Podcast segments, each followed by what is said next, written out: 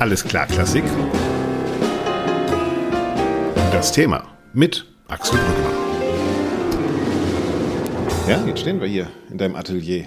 Und da liegt eine Klopapierrolle auf dem Schreibtisch.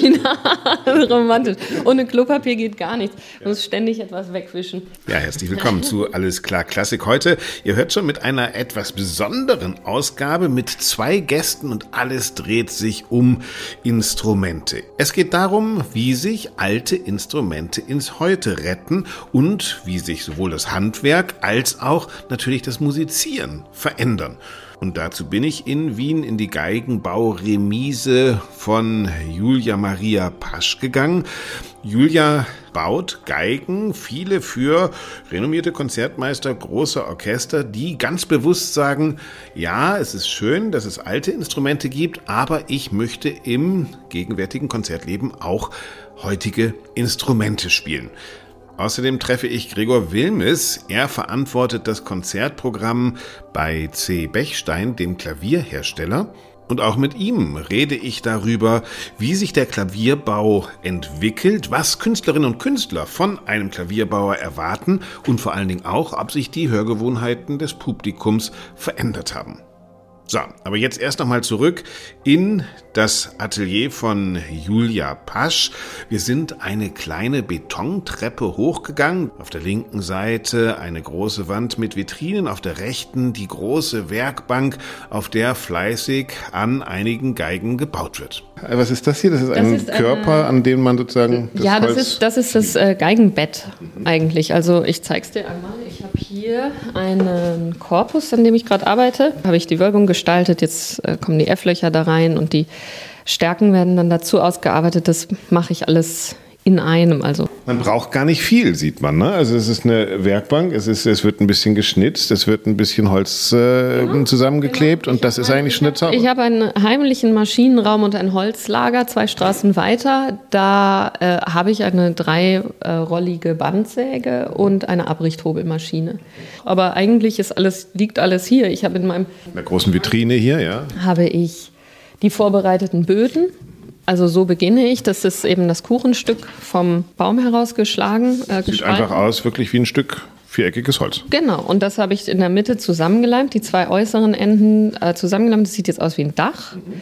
Hier habe ich schon die Futterleisten rausgeschnitten für die Decke. Also ich mache die Futterleisten, das ist ein kleiner Spleen von mir, äh, die in der Geige drin sind, aus dem Holz der Decke der Geige. Ah, lustig, wenn man eine, eine Tür weiter guckt, hier sind da wie viel? Ja, ah ja, 30, 40 Schnecken, die aber nicht aus Holz sind, sondern aus... Die sind aus Gips. Gips. Das, sind, das sind Gipsabdrücke von historischen Schnecken. Kann ich, steht sogar drauf. Hier auf der Schnecke J. Steiner 1670 genau, oder Lorenzo Storioni 1779. Und die kannst du jetzt sozusagen, ich kann jetzt sagen, ich will eine alte Del Gesù von 1740 haben wir hier. Genau. Da hat jemand, das ist wie so eine Totenhand von, von irgendeinem Komponisten. Ja, genau, ja? genau, das ist ein Abdruck genommen. Und, da, und, und die kannst du jetzt nachbauen. Die könnte ich nachbauen. Es geht mir dabei nicht ums Nachbauen, es geht nur ums Nachvollziehen, das stilistische Nachvollziehen. Es gibt einfach ganz, ganz viele kleine Details bis hin zu ähm, Werkzeugspuren, die man hier drin sehen kann und wo man auch nachvollziehen kann, wie jemand gearbeitet hat. Was sagt dir zum Beispiel so eine Schnecke hier? Die sagt mir zum Beispiel das Del Gesù. Mhm. Hier wahrscheinlich im Maul, das nennt man das Maul, da wo der Wirbelkasten in die Schnecke übergeht, in die Volute, wahrscheinlich mit der Säge einfach nur geschnitten hat und es gibt hier eine klare Sägespur. Der hat hier schön das ist nie es nicht, ne? Es ist, so ist nicht schön. Der Jesus Instrumente sind grundsätzlich mal äh, ästhetisch betrachtet erstmal nicht schön. Die wirken nur im Gesamten wahnsinnig schön. Und schlampert war der, ne? Ja, der war wahnsinnig schlampert. Alles, also alles. Es ist schief und krumm. Aber, aber, aber es klingt geil. Manchmal klingt es auch ein bisschen ordinär, finde ich. Also äh, ganz ehrlich, es gibt so eine, eine Schwachstelle so über die Bank gepeilt wäre, dass sie manchmal etwas zu gewaltig sind und, und die Finesse manchmal fehlt. Okay. Das wäre eine super Wetten, das Wette. Ich, er, ich erkenne die Schnecke, an der Schnecke erkenne ich die Geige. Das ja, ist super. Ja, das überlasse ich dann meinem Mann. Oder meinen Kindern. Oder meinen Kindern, ja. genau. Bei klein gegen groß. Ja, super. Äh, jetzt erzähl uns noch ganz kurz die profanen Sachen, die dich wahrscheinlich jeder fragt. Äh, wenn du so eine Geige anfängst, ich komme jetzt zu dir und sag, pass auf, Julia, ich brauche mal eine coole neue Geige, dann besprechen wir uns und ich sag dir, ich äh, kann schlecht spielen, aber die muss alles alleine können. Mhm. Und dann sagst du, okay, ich habe eine Idee und wie lange müsste ich dann jetzt warten, bis ich die endlich mal in der Hand habe, um die einzuspielen? Äh, drei bis vier Jahre. Bis dahin habe ich es auch richtig gelernt vielleicht. Genau, das ist, das ist das Kalkül dahinter, Axel. Drei bis vier Jahre braucht eine Geige. Warum dauert das so lange? Äh, na, die Geige ist natürlich schneller gebaut, aber ich ähm, kann einfach nicht so viele Instrumente auf einmal bauen. Also das ist einfach. Die, die, die Warteschlange dauert zu lange. Aber, aber das Bauen an sich dauert wie lange? Ein bis zwei Monate. Das ist das Schöne. Das ist wirklich hier so eine Stimmung von Abgeschiedenheit, ja. Handwerk, allein mit der Musik. Ja. Das ist schon toll, oder? Es ist herrlich. Also es ist der privilegierteste Beruf, den man haben kann. Ich beneide tatsächlich niemanden. Ja, es ist wirklich ein Ort ohne Zeit, den Julia sich da eingerichtet hat. Ein Raum, in dem Musik als Handarbeit tatsächlich hergestellt wird. Und Musikinstrumente haben natürlich auch eine ganz besondere Beziehung zu den Menschen, von denen sie gespielt werden. Ich habe euch gebeten, mir eine Liebeserklärung an euer Instrument zu schicken per MP3 an redaktion.allesklarklassik.de. Aber wahrscheinlich ist noch nicht angekommen, dass wir echt ein dialogischer Podcast hier sind. Und so habe ich einfach selbst nochmal rumgefragt und unter anderem Daniel Ottensammer gebeten, eine ultimative Lobhudelei auf sein Instrument einzusprechen. Er ist, das wisst ihr, weltbekannter Klarinettist, spielt unter anderem bei den Wiener Philharmonikern und sagt das. Das Instrument Klarinette hat in den letzten Jahrzehnten eine unglaubliche Entwicklung durchgemacht. Vor 20, 30 Jahren, ich kann mich selber auch noch daran erinnern, waren die Instrumente vor allem in Österreich klanglich sehr schön, jedoch von der Intonation und auch von der Ausgeglichenheit der Töne sehr, sehr äh, unausgegoren. Die Firma Kronthaler, bestehend aus Johanna Kronthaler und Otto Kronthaler, ähm, eine ganz kleine Firma aus dem deutschsprachigen Raum, mh, hat es geschafft, dieses äh, Manko komplett verschwinden zu lassen. Die Kronthaler Klarinetten äh, klingen nicht nur wunderschön, sondern sind ähnlich wie eine Flöte, komplett ausgeglichen im Register und äh, stimmen also von der Intonation her perfekt. Noch dazu sind sie auch mechanisch fantastisch verarbeitet. Und ich bin sehr, sehr stolz, dass ich einer der ersten war, der diese Klarinetten äh, spielen durfte. Und äh, jetzt ist es so, dass das wirklich zu dem Maß aller Dinge gehört. Äh, auch mein Kollegen bei den Wiener Philharmonikern spielen größtenteils Krontaler Klarinetten. Und ähm, ich finde, da wurde ein ganz neuer Schritt gesetzt und ich bin natürlich schwerst begeistert. Daniel Ottensammer. Ja, für Klarinettisten scheint es ganz normal zu sein, Instrumente aus dem Jetzt zu spielen. Also die Möglichkeiten der aktuellen Technik auch wahrzunehmen. Ich habe auch gebeten, Elisabeth Champignon, die Blockflötenspielerin und Leiterin des Sendesaals in Bremen, uns eine kleine Sprachnachricht zu schicken und sie erklärt, warum das einfachste aller Instrumente sie so begeistert. Die Blockflöte ist ja eigentlich nur ein kleines, schlichtes Stück Holz, also das schlichteste Instrument, was man sich überhaupt nur vorstellen kann. Und trotzdem, oder vielleicht gerade deswegen ist sie unglaublich flexibel und ich kann auf ihr flüstern, hauchen, schreien, alles musikalisch ausdrücken, was mir vorschwebt. Sie kann unglaublich süß klingen, unglaublich umschmeichelnd, aber auch zornig und aufgebracht. Und deswegen ist sie das perfekte Instrument für mich.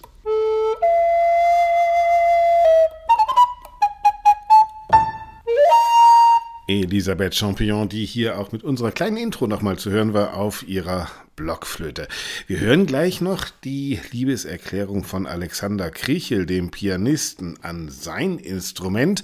Aber das sparen wir uns noch ein bisschen auf. Jetzt hören wir erst einmal rein in mein Gespräch mit Julia Maria Pasch, der Geigenbauerin aus Wien. Wir reden darüber, ob es denn immer Stradivari sein muss und wie die Perspektiven des modernen Geigenbaus aussehen.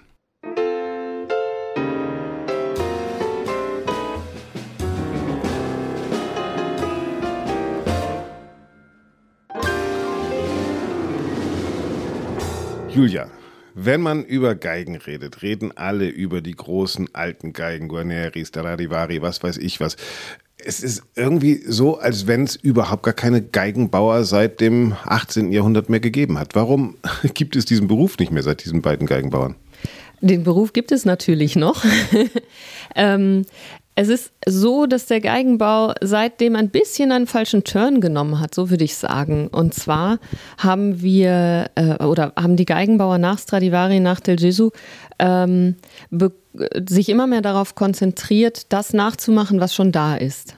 Und ähm, weil es perfekt war, weil man gedacht hat, weiter geht's nicht, weiter kann die Entwicklung nicht gehen. Na, es gab also eigentlich bis in die äh, Klassik hinein diese Instrumente, Stradivari und Guarneri sind ja barocke Instrumente eigentlich. Die wurden in der, in der Zeit äh, gebaut, in der barocke Musik geschrieben wurde. Und ähm, die wurden, dam damals hat man sich dann auch darauf konzentriert, diese Instrumente, die schon da waren, äh, zu äh, modernisieren. Das geht halt mit einem Streichinstrument sehr gut. Und ähm, so wurden diese alten Instrumente immer weiter äh, in, in, für die moderne Spielweise, die damals moderne Spielweise adaptiert. Kannst du uns das praktisch nochmal ganz kurz sagen? Also wie, wie, wie macht man das Neue? Also ein anderes Harz, andere, anderes Holz, andere nein, nein, nein, was, was, was, Also das Holz, also äh, grundsätzlich der Korpus, äh, die Geige besteht aus äh, grundsätzlich mal zwei Grundelementen, das ist der Hals und der Korpus. Und der Korpus ist mehr oder weniger gleich geblieben, bis auf den Bassbalken, den hat man in größer gemacht, einfach weil mehr Spannung, mehr Druck drauf gekommen ist durch die höhere Stimmung, die, also die Stimmung wurde immer höher. Ähm, und der Hals selbst war äh, nicht darauf ausgelegt, dass man in den hohen Lagen spielt, sondern man hat die Geige grundsätzlich erstmal einfach in den unteren Lagen gespielt. Und das wäre was für mich. Nur erste, zweite, dritte ja, Lage. Wunderbar, ja, sehr angenehm.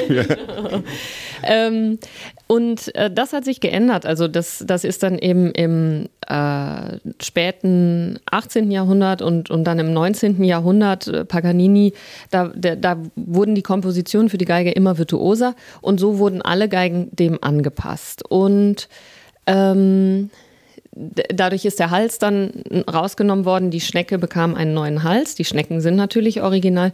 Und das Griffbrett wurde äh, schlanker und dadurch ähm, konnte man viel leichter eben mit der linken Hand äh, über, über den Korpus eigentlich rüberspielen. Ähm, und das war eben bei den barocken Originalhälsen nicht möglich.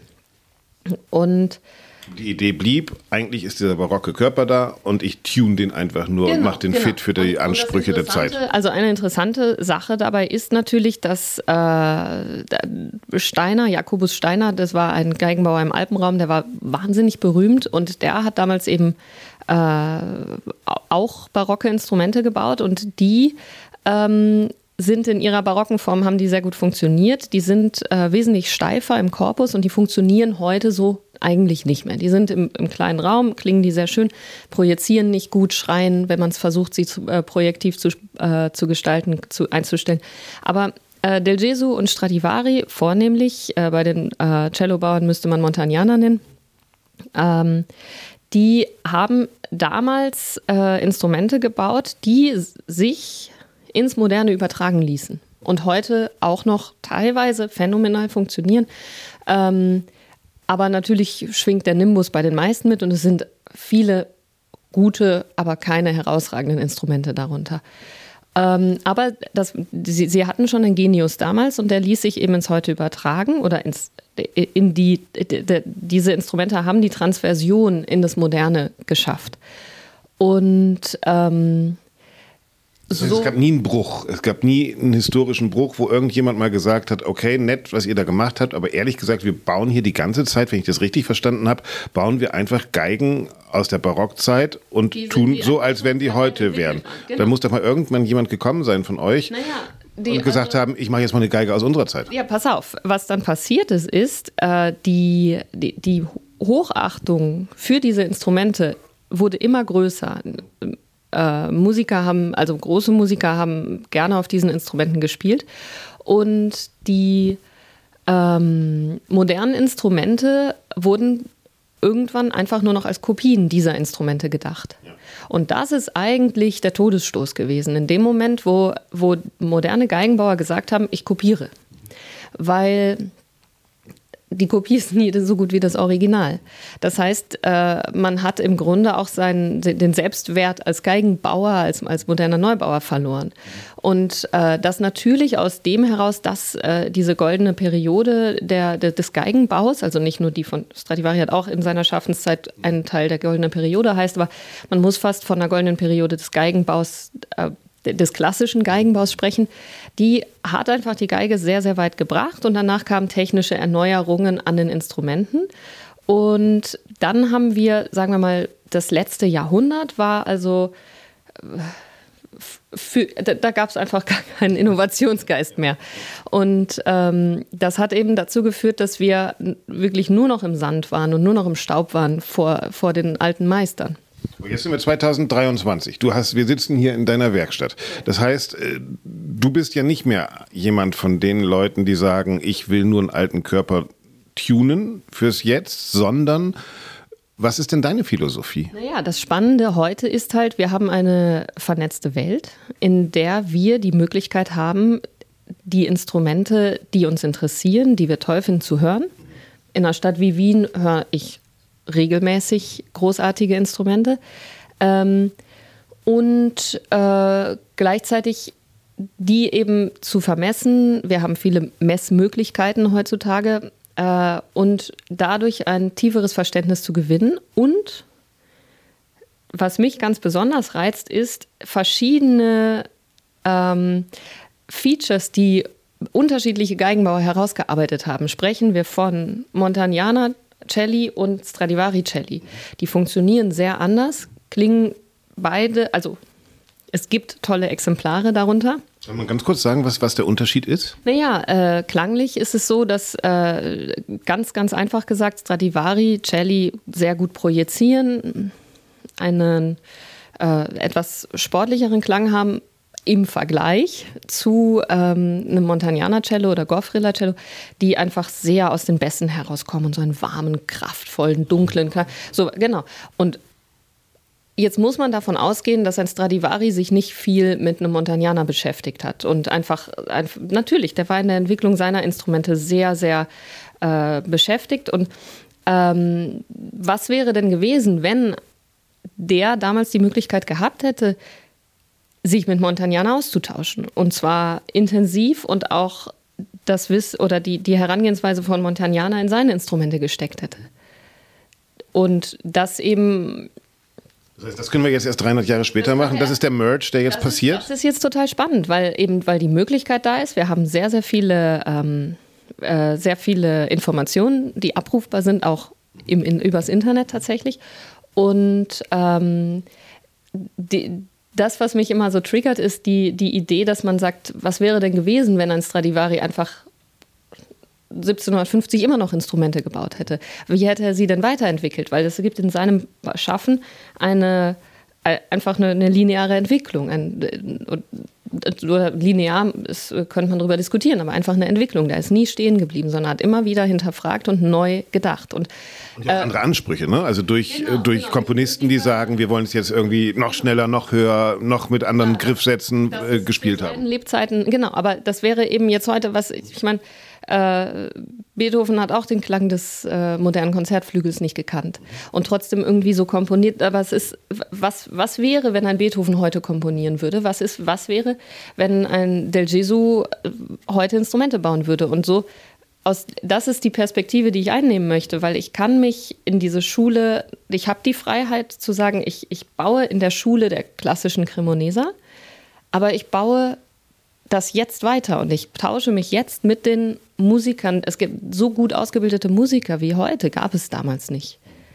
Das heißt, du kannst auch hören, du kannst vergleichen, du hast den historischen Rückblick und du hast wahrscheinlich auch Ideen für heute. Was, was würdest du sagen, was unterscheidet eine Geige von dir zu einer Geige aus dem 18. Jahrhundert? Also was, was, was sind denn die mechanischen, technischen, geigenbauerischen Unterschiede, die es gibt?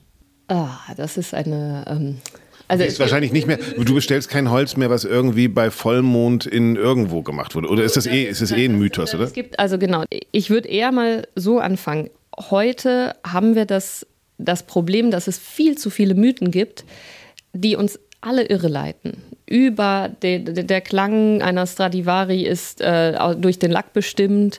Äh, der, das Holz ist zu einer bestimmten Zeit geschnitten worden. Und wenn man einfach, wenn man das intensiv tut, wenn man intensiv Instrumente baut, stellt man fest, dass, dass es nicht den einen, den einen Schlüssel gibt, sondern dass es die vielen kleinen Teile sind, die bestimmen, wie ein Instrument klingt und dass man die aufeinander abstimmen muss. Das heißt, man kann mit einem Holz, das fünf Jahre alt ist, äh, genauso ein phänomenales Instrument bauen wie mit einem 300 Jahre alten Holz. Also das sage ich aus Erfahrung. Die Geigenbauerin Julia Pasch war das. Wir kommen gleich zurück und dann reden wir mit ihr darüber, ob es nicht auch schon Orchester gibt, die sagen, hey, wir kaufen neue Instrumente, um einen ganz eigenen Orchesterklang zu formen. Ist das überhaupt vorstellbar? Ist das denkbar? Gibt es solche Diskussionen schon? Und wenn ja, wo werden sie geführt? Aber als nächstes möchte ich mich erst einmal mit Gregor Wilmes unterhalten. Gregor Wilmes war lange Chef der Zeitschrift Phono Forum, ist dann zu C. Bechstein zum Klavierhersteller gewechselt, wo er unter anderem das Konzertprogramm betreut, aber natürlich ist Gregor Wilms auch ein Kenner des Klavierbaus, der Klavierentwicklung und ich wollte von ihm wissen, wie es denn bei C. Bechstein mit der Frage um Tradition und Innovation steht, also um den historischen Bogen zwischen Mozart und Beethoven und den Künstlerinnen und Künstlerinnen von heute? Naja, das ist eine schwierige Frage, weil es gibt den Fortschritt und es gibt die Rückbesinnung gleichzeitig. Ähm, man muss einfach sagen, im 19. Jahrhundert gab es hunderte von Klavierbauern. Ähm, vor ein paar Jahren gab es auf allen Bühnen äh, nur eine Marke. Das ändert sich jetzt langsam wieder, weil neben dieser Marke eben andere äh, europäische Marke, äh, Marken, eine hier aus Wien, aber eine eben, die eben auch aus Berlin kommt, beziehungsweise in Salzfennersdorf gefertigt wird, weil die besser geworden sind noch, weil sie mehr vielleicht sich sogar teilweise rückbesonnen haben auf ihren eigenen Charakter und ähm, weil sie eben eine Alternative anbieten. Und ich glaube, das ist bei den Pianisten, ähm, die auch insgesamt offener geworden sind, ein deutlicher Vorteil. Früher waren alle Pianisten an eine Marke gewöhnt, die sie auch in den Hochschulen so kennengelernt haben. Heutzutage sind Pianisten, wenn sie jung sind, viel offener, weil sie von, von Anfang auch an auch in den Hochschulen ähm, mit anderen Marken konfrontiert werden und auch mit anderen Marken auf der Bühne konfrontiert werden. In Berlin zum Beispiel kann man sowohl im Konzerthaus als auch in der Philharmonie zwischen Flügeln verschiedener Marken wählen. Da ist natürlich auch ein Bechstein bei. Und hier im Wiener Konzerthaus kann man auch Marken, mindestens drei verschiedene Flügel spielen. Und die haben auch durchaus klangliche Unterschiede, weil sonst wird es ja auch keinen Sinn machen. Das würde bedeuten, dass wir eine größere Individualität wieder haben. Das heißt, dass es tatsächlich wieder mehr um Charakter geht, um Geschmack geht, um Differenzierung geht. Also als wir, wahrscheinlich reden Sie von den 70er, 80er Jahren, die eine große Marke hatten, auf der alle spielten, war auf der einen Seite natürlich auch eine Vergleichbarkeit größer. Äh, aber jetzt gibt es eine größere musikalische Individualität. Das heißt, ich muss den Flügel, das Klavier suchen, das zu mir passt. Ja, und, und die Pianisten sind auch ähm, so weit, dass sie mittlerweile zum Beispiel nach Repertoire ihre Flügel auswahlen. Stephen Huff zum Beispiel hat gerade zwei CDs auf Bechstein aufgenommen. Er hat aber auch zuvor schon auf, ich will ja jetzt keine Werbung machen, aber er hat auch auf, auf Yamaha aufgenommen. Er hat mit Sicherheit auch viele CDs auf Steinway aufgenommen. Ähm, die Pianisten gehen hin und schauen, welcher Flügel bietet sich für welches Repertoire besonders an. Ähm, und das ist eine spannende Entwicklung. Und wir sagen ja immer nur, wir sind genauso gut wie die anderen und haben denselben Anspruch und die Pianisten bescheinigen uns, dass sie, wir genauso gut sind sind.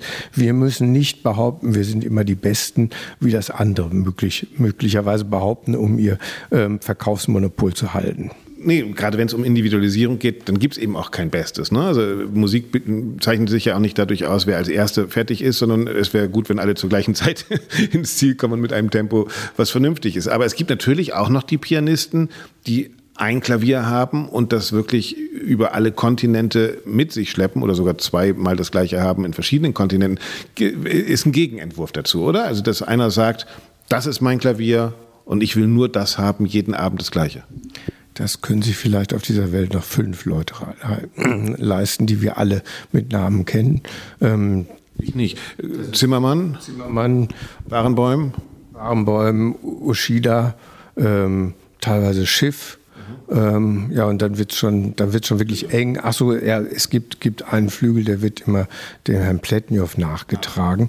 Ähm, aber das ist dann eben auch irgendwie, ich weiß gar nicht, ob es immer nur derselbe Flügel ist oder vielleicht von, seine, von, von einer Firma oder so. Ähm, aber das ist die Ausnahme. Das hat es früher auch gegeben. Paderewski ist auch mit seinem eigenen Flügel gereist. Das hat es auch gegeben. Das ist ein Gegenentwurf. Aber auch da kann man natürlich drüber nachdenken. Ich habe mit Kit Armstrong drüber nachgesprochen, ähm, mal gesprochen, weil ich weiß, dass sich einige ähm, Pianisten immer die Nummern verschiedener Flügel aufschreiben, weil sie denken, diese Flügel sind dann besonders toll. Wenn man bedenkt, dass der Pianist dann nach zwei Jahren wiederkommt, zwischendurch wurde dieser Flügel dreimal intoniert, tausend andere Pianisten haben drauf gespielt, der hat womöglich gar nicht mehr dieselbe Aussage, dieselbe Qualität, wie, wie der Flügel hatte, als man vor drei Jahren die Nummer aufgeschrieben hat. Ist das jetzt er hat noch die gleiche Nummer. ja, ist, ist das zumindest ein Ding, wo man auch drüber nachdenken soll. Man sollte nicht Nummern vertrauen, sondern dem eigenen Gehör. Gregor Wilmes von Bechstein darüber, dass man dem eigenen Gehör vertrauen soll, ja vertrauen muss, wenn es um Instrumente geht. Wir werden ihn gleich noch einmal hören. Da geht es dann um Trends im modernen Klavierbau. Aber jetzt, damit uns keiner vorwerfen kann, dass wir einseitig sind, hören wir erst einmal die Konkurrenz quasi, und zwar die ultimative Lobhudelei des von mir wirklich sehr geschätzten Alexander Kriechel, des Pianisten, auf sein Lieblingsinstrument. Eins meiner absoluten Lieblingsinstrumente ist ein Steinway D-Flügel aus dem Jahr 1907. Er wurde vor einiger Zeit von der Klangmanufaktur in Hamburg general überholt und ist für mich seitdem ein absolutes Wunder. Das allererste Mal habe ich einen Livestream auf ihm gespielt. Da sah er auch dadurch, dass er noch nicht schwarz lackiert war, ziemlich nackt noch aus. Und ähm, vor einigen Wochen habe ich ihn dann nach Berlin bringen lassen, um auf ihm mein aktuelles Album My Rachmaninov aufzunehmen. Und es hat sich absolut gelohnt. Auf der einen Seite singen die leisesten Pianissimo-Passagen in einzigartig melancholischen Farben. Und auf der anderen Seite kann er auch riesige und feurige Energie entwickeln. Der K21 ist unvergleichlich versatil, gewissermaßen eine alte Seele in einem jungen Körper. Und ich bin wirklich sehr glücklich, dass wir uns kennengelernt haben. Alexander Krichel über sein Lieblingsinstrument. Und wir gehen nochmal zurück zu Julia Pasch. Ist eine Stradivari, ist eine Guarneri wirklich ein Markenzeichen für einen Musiker? Also das, was ich spiele, das bin ich auch und mit einer Stradivari habe ich es geschafft? Oder spricht es von Selbstbewusstsein und Können, dass man sich für ein neues, gegenwärtiges Instrument entscheidet? Darum geht es jetzt in unserem Gespräch. Also man liest das ja. Also nehmen wir mal jemanden, einen populären Geiger wie David Garrett, der damit hausieren geht in der Bildzeitung. Ja, und das ist eben auch so die Ebene, auf der wir jetzt reden. Ich habe mir eine, ich weiß gar nicht, was sich gekauft hat, ich glaube eine Stradivari oder Del Giso gekauft für lächerliche, tatsächlich 2,5 Millionen oder sowas. Also Schnäppsche. Ja, aber, aber wieder wird der Mythos gepflegt, ich bin ein geiler Geiger, weil ich habe diese olle Geige gekauft für ganz viele Millionen Euro. Das muss doch dich auf die Palme bringen und sagen, Alter, komm zu mir, bezahlst noch mal die Hälfte und klingt vielleicht sogar noch besser und du kannst sogar technisch leichter spielen, was dir vielleicht ganz gut liegen würde. Ja, das, also, was heißt, es bringt mich nicht auf die Palme. Es ist am Ende so, dass ich sagen muss, es gibt einfach Musiker, die, der, der Mythos ist so groß, dass äh, für viele es einfach ein Faktor ist, dass sie sagen, sie schreiben sich das in ihren Lebenslauf, sie schreiben das ins Programmheft, dass sie so ein Instrument spielen und das Publikum hat die Erwartungshaltung, dass das ein super äh, Musiker ist, der, den sie jetzt hören werden. Weil er auf einem solchen Instrument spielt. Genau. Genau, also das ist, äh, das ist einfach unsere. Das, das Auto, der fährt Ferrari, der ist reich. Ganz genau. Also das so, so ticken wir. Wenn wir sehr, sehr, sehr viel Geld für etwas bezahlt haben, ist das besser. Punkt. Egal was es ist, egal wie es ist. Also ähm, das müssen wir, da müssen wir uns alle an die eigene Nase fassen, dass das natürlich äh, äh, ein rein psychologischer Faktor ist. Ähm, du müsstest einfach die Geigen teurer machen ja, und sagen. genau. das bin ich, es, es, gibt einige, die diesen Weg gehen. Ähm, Äh, das. Ich, also schau, ich, ich messe mich in dem Sinne nicht preislich mit diesen Instrumenten, weil natürlich, es gibt einen Faktor, das ist der, der ähm, äh, historische Wert dieser Instrumente. Also ähm, das kann man sind, nicht erreichen. Das ist wie ein Bild. Genau, wie ein das, sind, das sind die alten Meister. Ein Rembrandt kostet auch, was es kostet. Ja? Ähm, das ist ich, ich muss jetzt als, als moderne Geigenbauerin nicht sagen, ich, ich, ich möchte gerne eine Million für mein Instrument haben. Oh, macht keinen Sinn. Es ist einfach, es hat, es, es gibt diverse Faktoren, warum diese Instrumente so teuer sind. Ähm, und weil es einfach ein Investment ist am Ende. Es, besitzt, es gibt ja auch keinen Musiker mehr, der diese Instrumente selbst besitzt, außer die, die in den 70ern so erfolgreich waren, dass sie sich das gerade noch leisten konnten. Ähm, aber ja, das ist die Frage, was eine Paschgeige dann in 300 Jahren wert ist. Ne? Das, dann ist das die Patina auch drauf. Aber was dich ja auch unterscheidet in unserer Zeit, 2023, ist, du baust Geigen für Konzertmeister, große Orchester und so weiter und sie kommen zu dir und sagen ja auch genau, was sie haben wollen. Das ist ja auch ein Vorteil. Also entweder kaufe ich eine alte Geige, die etwas hat, die ich sozusagen mir zu eigen machen muss, oder ich gehe zu einer Geigenbauerin wie dir und sage, pass mal auf, ich möchte gerne einen großen Klang. Ich möchte gerne ein schnelles Griffbrett. Ich möchte gerne, was weiß ich was, ja, ein, schnell, ein schnellere Finger. Schnelles Griffbrett, das mache ich, das ist eine absolute Verkaufsschlager. Ähm, aber was wollen? Aber es ist, es ist genau das. Also ähm, die, was meine Musiker bei mir suchen, ist unter anderem natürlich, dass sie ihren eigenen Klang entwickeln können. Das kannst du mit einer Stradivari einfach nicht.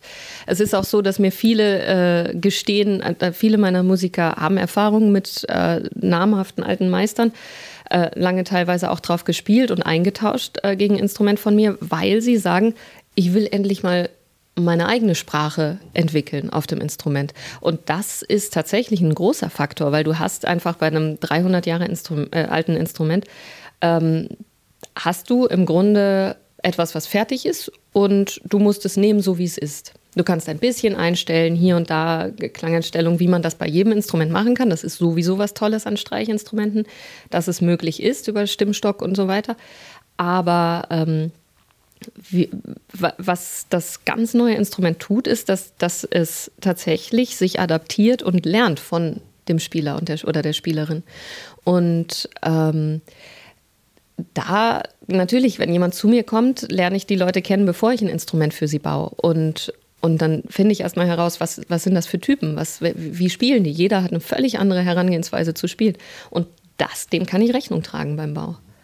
Über nächste Frage ist es wahrscheinlich über, ich kann das über die, die ähm, das, das Modell, also wie ist es grundsätzlich geformt, welche, die, die Größe der F-Löcher, die Stärken, vor allem die Wölbung, weil das ist das, was am Ende den, den Klangcharakter ausmacht und natürlich auch Holzwahl und so weiter.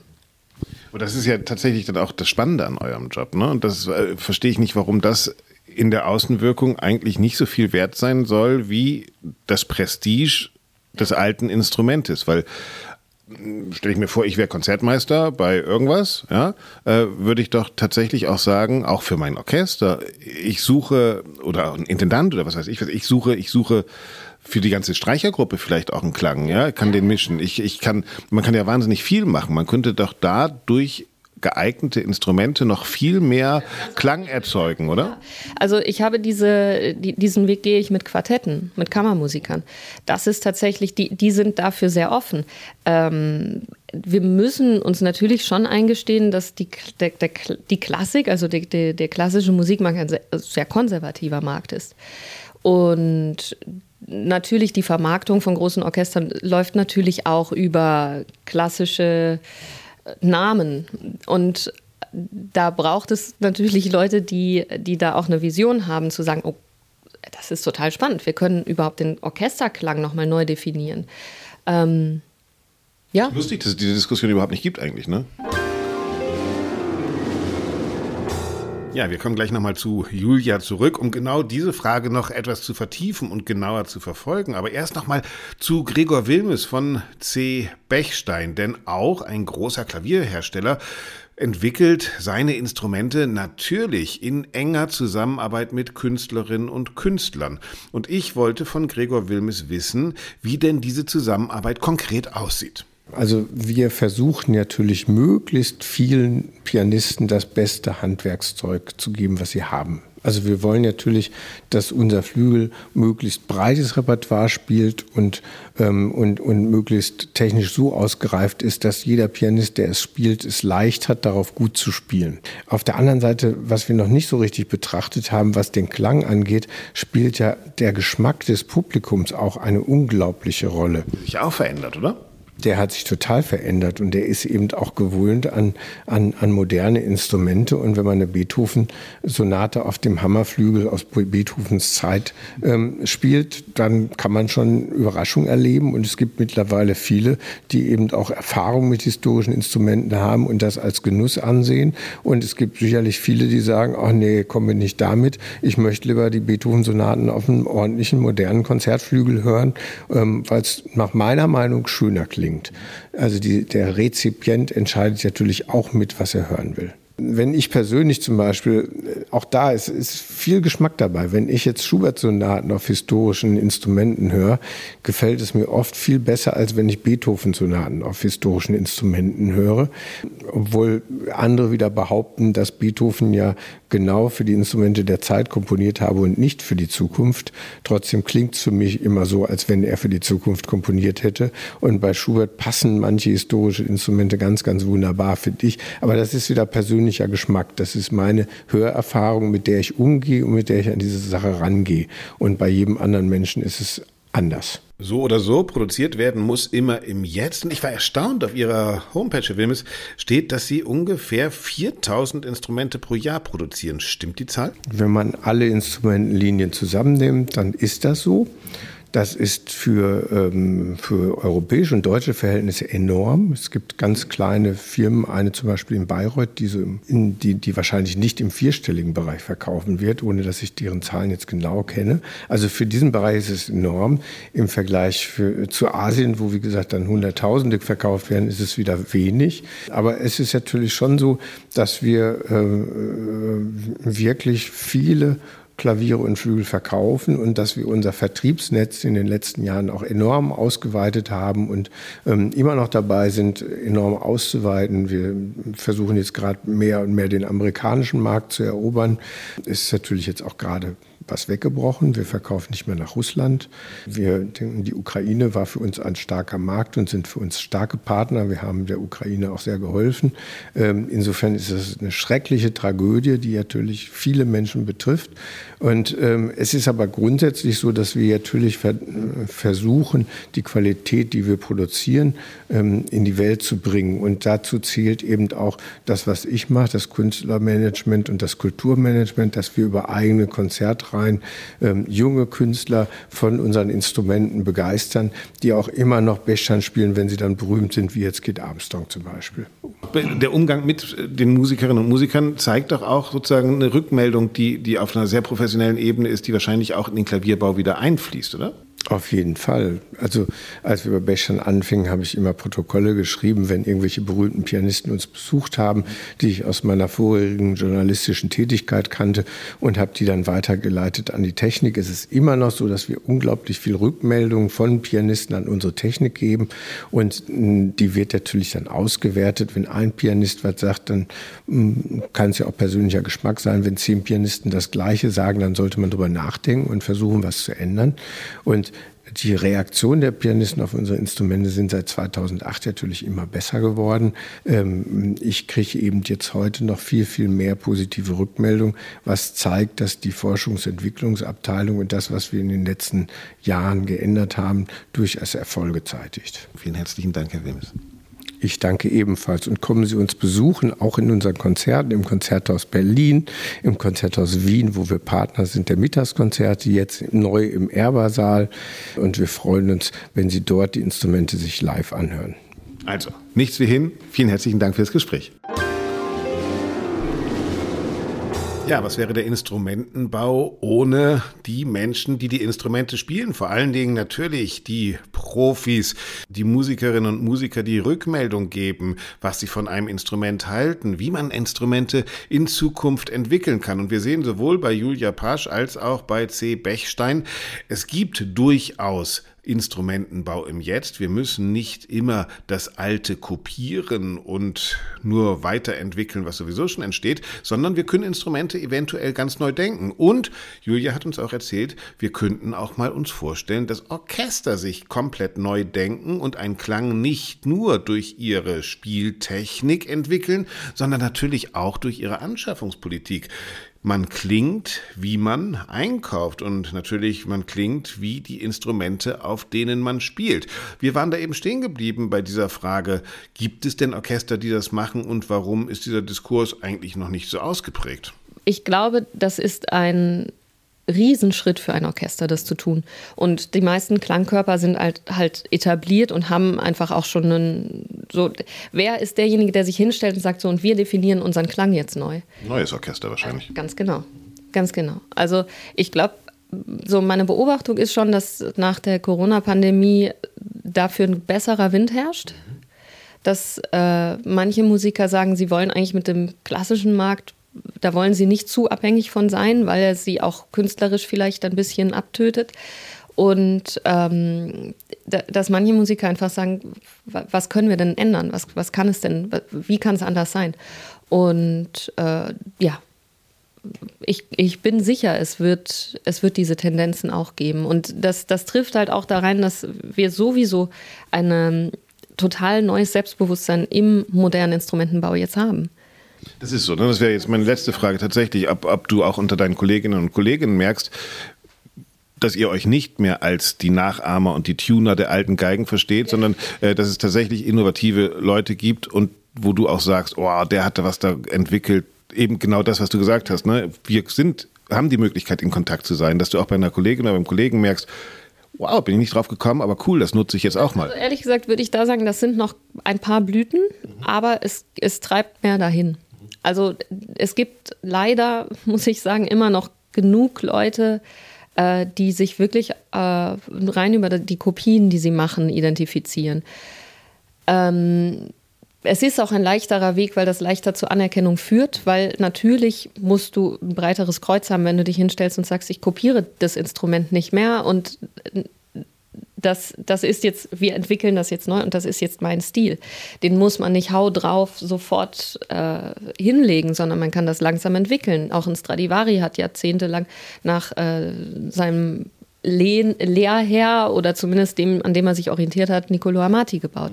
Aber er hat einen eigenen Stil entwickelt und das muss das Ziel sein. Cool.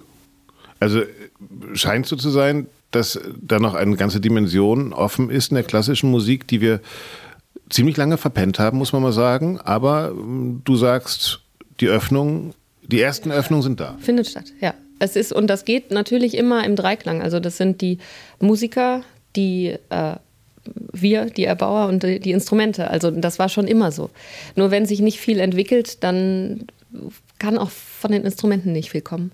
Und da findet einfach gerade etwas statt und das Potenzial ist enorm, was, was einfach gerade wir, wir haben, wir haben die Möglichkeiten als, als Erbauer einfach über so viele ja, technische Möglichkeiten, wo es jetzt nicht darum geht, dass ich anfange äh, zu fräsen und kopieren, zu kopieren, was leider auch wieder eine Tendenz ist, dass Leute beginnen, ähm, alte Instrumente zu scannen und noch genauer zu kopieren. Aus dem Digitaldrucker raus. Genau. Ja, ja, nein, ohne Spaß. Also jetzt nicht Digitaldrucker, aber Digitalfräse. Also das, und da ist der Erkenntnisgewinn natürlich minimal, weil man das selber nicht getan hat. Also der Bau von Instrumenten bleibt eine, ein, ein Handwerk und gleichzeitig konservieren wir Handwerkstechniken, die im, in der Tischlerei zum Beispiel schon längst verloren gegangen sind. Ähm, und das heißt, es bleibt, mein Beruf bleibt die Hochachtung vor dem, was schon geschaffen wurde.